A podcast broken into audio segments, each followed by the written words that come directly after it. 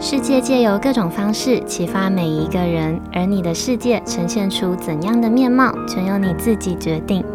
你现在收听的节目是《新赖说》。你的青春里也有娜娜吗？你知道外表刚强的大崎娜娜其实是整部动画里最脆弱的人吗？那是不是也有发现天真烂漫的小松奈奈其实是勇敢的人呢？Hello，大家好，欢迎收听第七集的《新赖说》，我是新赖小姐。人生如戏，戏如人生。有人曾经说过，荧幕上演的剧情，在真实生活必然存在。据说日常这个系列将会透过各种影集、戏剧、电影，甚至是动漫，来串联并启发可以运用在日常生活中的思维。期许有一天，我们都能够成为自己也喜欢的人。今天的据说日常，想以门外汉心理学的角度来跟大家聊聊一部在 Netflix 重新上架，但其实是十四年前的老动画，却始终还挂着经典中的经典称号的《娜娜》。我一直都觉得，经典之所以能够成为经典，多半是因为它在当年的时空背景下，可能拥有某个创新的突破，或是到现在看来还是会觉得惊呼的地方。也因为经典带有这些让人印象深刻的记忆点哦，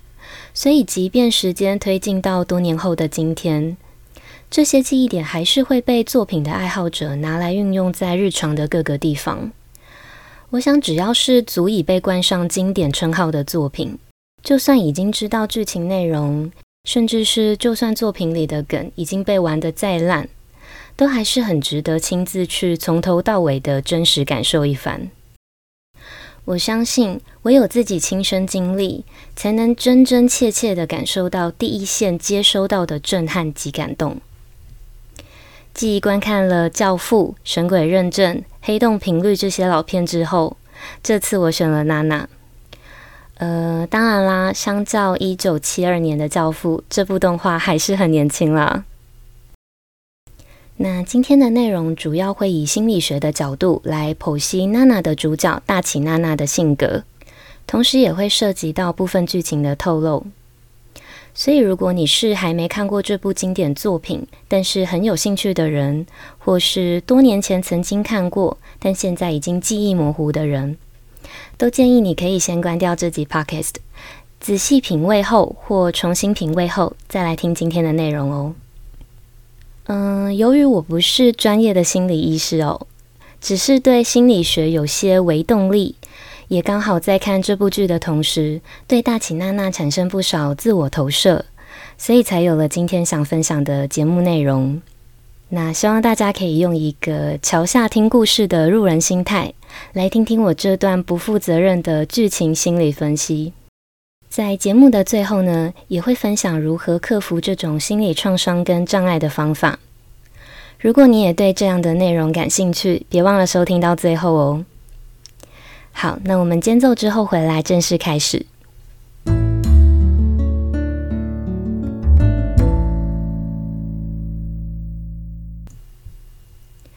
简单说明一下娜娜的故事大纲，给没有 follow 到这部动画的听众朋友们。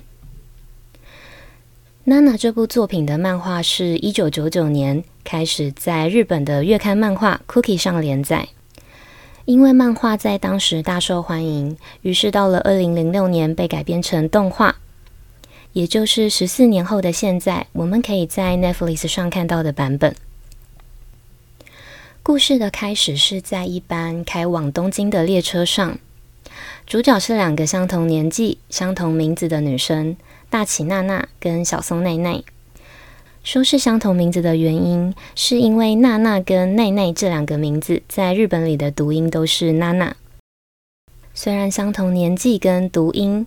但她们却是从个性到成长经历都截然不同的两个女生。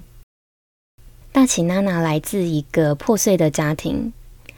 她没见过爸爸，妈妈也为了跟别的男人私奔，所以把年仅四岁的她抛弃在奶奶家。然后再也没有回来。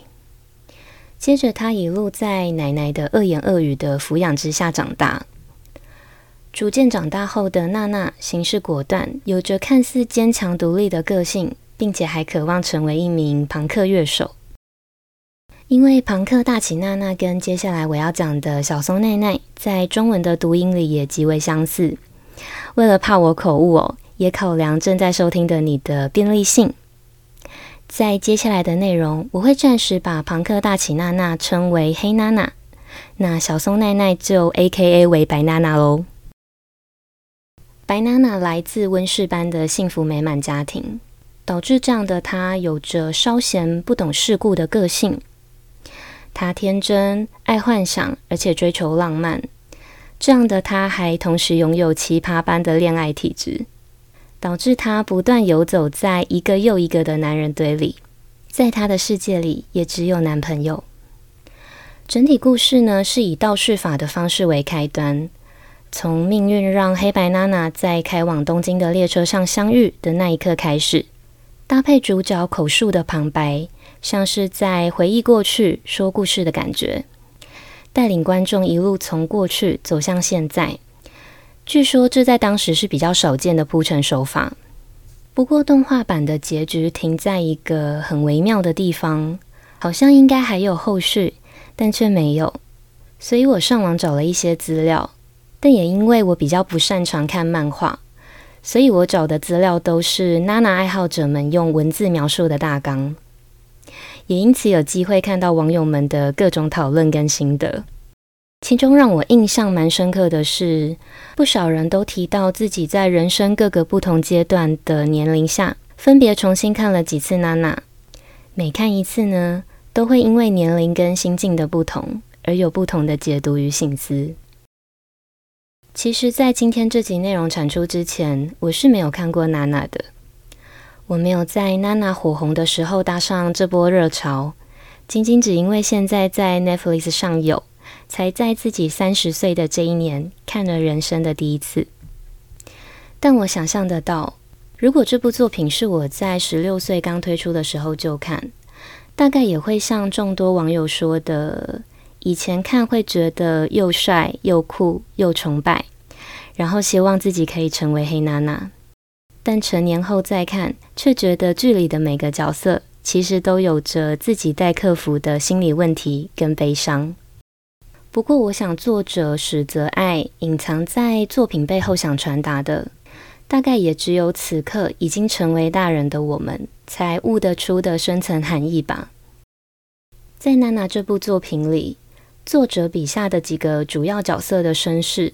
在剧情中都有被详细的描述出来。似乎也是作者想借由作品告诉我们：幸福的人用童年治愈一生，不幸的人则用一生治愈童年的这个观点。我想先假设作者是以心理学上的四种依恋类型为基础，而建构出各个主要角色的。那黑娜娜就会是比较偏向恐惧型的人格。至于为什么会做依恋类型这个假设，在接下来的节目内容里。我会从剧情中一一提出这个假设成立的佐证。先稍微说明一下什么是依恋类型。依恋类型是心理学家认为你跟幼年时期照顾你的人之间的互动，这个互动呢，会投射到往后你跟另一半之间的亲密关系，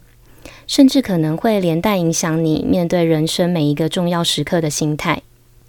幼年时期的互动。会形成你在未来处理亲密关系的一个框架，而这样的框架又可以分成四大类，分别是安全型、痴迷型、恐惧型以及疏离型。我猜想黑娜娜的恐惧型也可以称为假性独立，也就是假装坚强的人。以心理学的角度来看，这类型的人呢，通常在童年时期得不到照顾者的回应。长时间处于被冷落跟忽视的状态，以至于长大后逐渐发展成没自信跟认为自己不够好的内在。也因为没自信，导致这类型的人呢，容易担心自己会被拒绝，甚至是抛弃，并且在过于担心的前提下哦，又没能够真实的表达自我感受，进而演变成会让人觉得难以亲近跟冷漠的外在。剧情中有提到黑娜娜小时候被生母抛弃，从这点呢，可以推测出这是导致他内在发展成没自信，而且害怕被抛弃或拒绝的原因。那也因为内在的恐惧，让他从小隐藏自我感受，也拒绝表达，演变成我们现在眼前看到的高冷感黑娜娜。但你可能会觉得黑娜娜是在舞台上闪闪发光的人诶。应该是很有自信的人才可以在舞台上表演吧。其实黑娜娜没自信的地方呢，可以从她多次认为自己没有信心能够扮演好母亲的角色里察觉到。所以，即便男朋友本纯莲很想要小孩，当然也有足够的能力可以抚养，但黑娜娜却始终坚持服用避孕药。没自信呢，也可以从她视 Trampones 的雷拉为对手上发现。她在内心深处一直都认为自己在歌唱实力上不及雷拉，所以莲才会选择去 Tramponist 当吉他手。那隐藏自我感受跟抗拒表达的部分呢，可以从高中时被同学栽赃援交，但黑娜娜没有坚持否认的这件事里发现；也可以从他听到本纯莲过世的消息后的一个极细微的情绪转折里察觉。在漫画版后期里，当年因为毒瘾发作产生幻觉，在一场车祸中意外丧生的时候，黑娜娜在得知消息后，用冷淡而且近乎无情的态度回复：“可是我明天一早还有工作。”这个下意识的第一直觉反应呢，是让所有人都觉得错愕的。但如果以恐惧型人格推论，这对黑娜娜来说，反而是一种自我保护的模式。直到光头好友阿泰说这是最后一面了，才让黑娜娜卸下保护模式，让内心接收莲真的过世了的这个讯息。这个时候，心境如雪崩式彻底崩溃的黑娜娜，才是她内心真实的感受。另外，剧情中也有提到，黑娜娜被生母抛弃后，在奶奶身上又没能得到足够的爱。这也导致他演变成无论大事小事都宁可自己来，打死也不愿意向人求助的特质。因为黑娜娜的童年经验在心里告诉他：“我不会得到帮助，所有事情都只能靠自己解决。”同时，他也害怕一旦接受了别人的帮助，就会变成依赖。当未来的哪天这份帮助消失了，自己会受伤，会落空，或是会再度落入童年的无助感，所以宁可拒绝被照顾。这其实也是恐惧型人格在假性独立的状态下会产生的特点。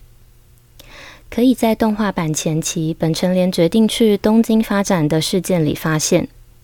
当时 Black Stones 乐团已经在家乡稳定发展，而且有一点小知名度了。但莲却在这时候决定去东京发展，然后他告诉黑娜娜：“我会去东京，你可以照你喜欢的方式生活下去。”这时候的黑娜娜，即便内心很需要莲，也很渴望能跟莲一起走，或莲留下来，但却因为童年被抛下的经验，以及自我的高自尊心而选择放弃。他认为没有了莲，可以靠自己闯出一片天。没有了脸，也可以靠自己过得很好。这样隐藏内心渴望的黑娜娜，往往选择的路会是比较辛苦、比较崎岖的。即便这样的假性独立，早就已经远远超出她能够承受的范围，她也会像是硬逼着自己跟上去的感觉，只为了证明自己的选择是对的。但内心真实的她，却是需要独自承受这波低潮时期带来的孤寂。因为黑娜娜的童年经验，以及她在成年后面对感情跟面对人生选择题时的抉择与内心刻画，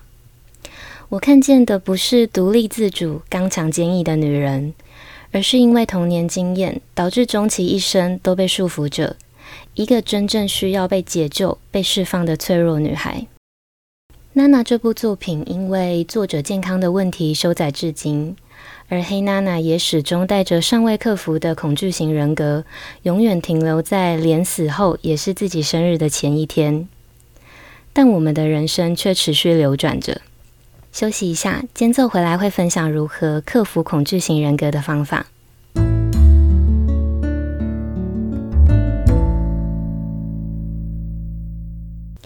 三十岁第一次看娜娜我在黑娜娜身上看见了跟自己极为相似的人格特质，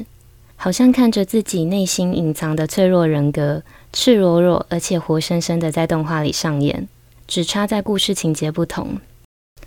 所以完全可以看透那种只是外表看起来很坚强，但内心却是无比渴望情感而且脆弱的人。于是我越看就越对黑娜娜这个角色产生自我投射，但这个投射不是崇拜跟向往，而是害怕。我害怕继续看见脆弱的自己，更害怕这部动画预测了我的未来。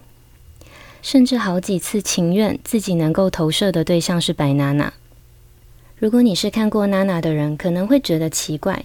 毕竟大多数人即便知道黑娜娜的悲惨经历，但还是会偏主角导向的倾向帅气刚强的角色，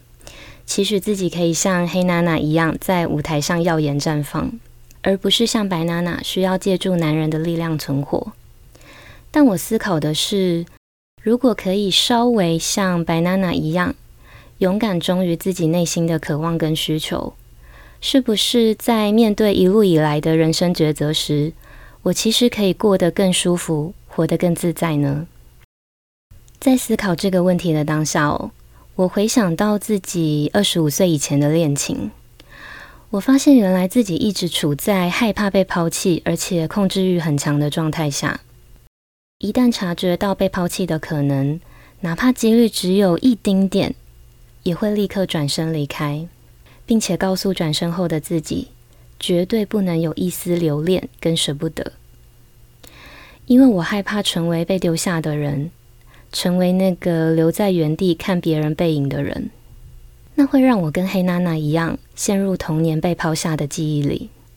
所以宁可说服自己其实不需要对方。或是告诉自己他不是对的人，很难想象哦。短短几年的童年，却可能捆绑一个人的一生，成为一道难解的题，甚至可能根本没有被当事人意识到，所以持续带着这份束缚，投射到未来的每一段恋情，而每段恋情的最终，都只是再一次的把每一个你以为就是他了的人，推向离自己更远的地方。带着这份童年束缚，直到二十五岁后的某一天，我遇见了一个人。他告诉我，没有人可以把你抛下，只有你自己。我才发现，原来突破恐惧型人格的方法就是相信自己。你要相信，眼前的这段关系不是你与童年照顾者之间的关系。你要相信，独立不是无所不能。你也不可能无所不能，适度的对他人脆弱才是真实的你，而真实的你会有渴望，会有需求，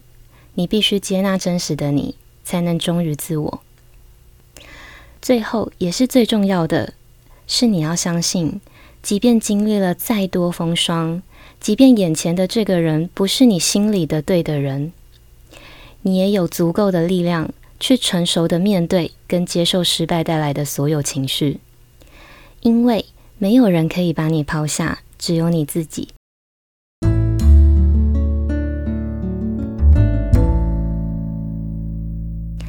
这部经典动漫作品涵盖了爱情、友情、梦想、音乐，跟当年超级流行的品牌 Vivienne Westwood，让仅仅只看了一次的我。就在心里产生了无数的涟漪，而且久久无法平静，所以这集的内容才会比较长，也才会延后到今天才上线。但我很开心，没有因为知道剧情就错过这部经典，也想再次推荐给有兴趣的你，还有多年前曾经看过但记忆模糊的你。那如果你还想听更多我对娜娜其他人物的不负责任心理剖析，或是有其他想法想一起交流讨论，欢迎到 Instagram 私讯告诉我。我的账号是 miss 点 isoland，m i s s 点 i s o l a n d，或是在新赖说的 Apple Podcasts 节目上留言，我也看得到。但留言的同时，别忘了给这个节目五颗星的评价。你的小小举动都会成为我继续录制优质内容的动力哦。好，希望你喜欢今天的分享，也希望能够帮助到同样有恐惧型人格特质的你，或是你身边刚好也有朋友正被这种人格特质所捆绑着。分享这集内容，说不定能够帮助到他哦。